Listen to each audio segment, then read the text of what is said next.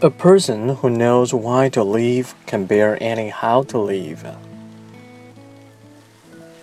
A person who knows why to live can bear any how to live. 如果说一个人知道为何而活的话，他就知道怎样去熬下去。Bear，那么在这儿呢，它作为动词表示的意思呢是忍受、承受的这个意思。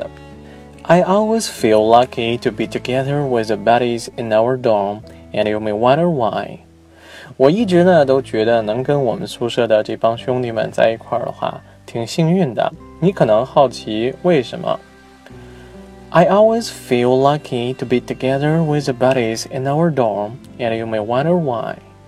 Wonder，那么作为动词呢，表示惊奇或者说是想知道什么什么东西的这个意思。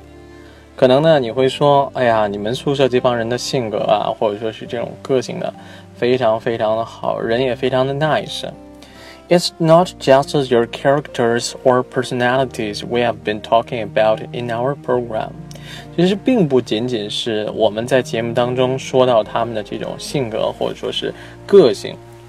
It's not just your characters or personalities we've been talking about in our program。 Character，那么在这儿呢，作为名词表示性格的这个意思，而 personality 作为名词呢，表示个性的这个意思，而 program，那么它的意思呢是节目。那可能有人就要问了，那你既不是指他们的这种非常好的这种性格，那你说的是什么呢？If I have to say what it is, then It should be their independent thinking ability, and they will seldom go with the mainstream. 如果说非要去找一个答案的话，那应该就是他们几个的这种独立思考的能力。他们在这种大事儿方面的话是很少随大溜的。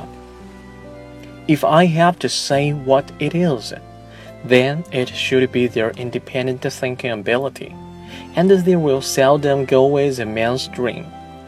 Independent，那么作为形容词呢，表示独立的、单独的；而 seldom 作为副词呢，表示很少、不经常。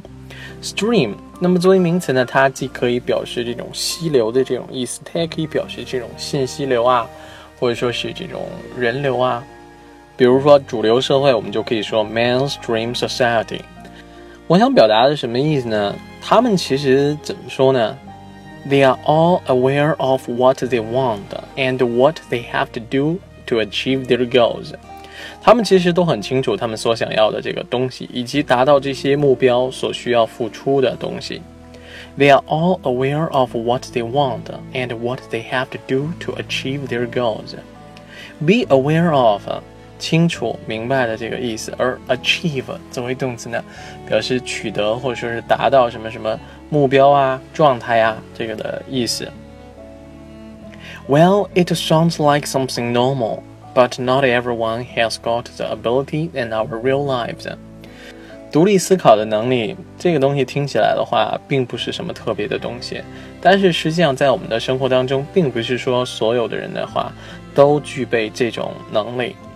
Well, it sounds like something normal, but not everyone has got the ability in our real lives. 举一个简单的例子吧，嗯，你像蛋蛋、乐乐还有浩哥他们，他们从来不会说因为别人在做这个事情，所以说我要做什么事情。他们永远都是知道我为什么要做这个事情而去做这个事情。With all the examples I've given, you could probably understand why I feel lucky to get to know these guys. 我举了这个例子的话，你可能已经明白了为什么我说跟这些人在一起呢？我觉得挺幸运的啦。With all the examples I've given, you could probably understand why I feel lucky to get to know these guys. 没错，跟他们一起的话，你是能够受到他们的这种影响的，而渐渐的。变得像他们一样，其实就好像我们今天这个句子说的一样：A person who knows why to leave can bear anyhow to leave。那么跟蛋蛋、浩哥他们在一块儿的话，你就能够清楚你想要的东西呢是什么，而且知道为了得到这些东西呢，你需要去承受什么东西。那么在你的生活当中，有没有哪些人让你觉得认识他们呢是一种荣幸呢？Is there anyone who makes you feel lucky to become friends with? Tell me about him or her, OK? 好了，我们今天的故事呢，先讲到这里，告一段落。明天同一时间呢，我们不见不散，拜拜。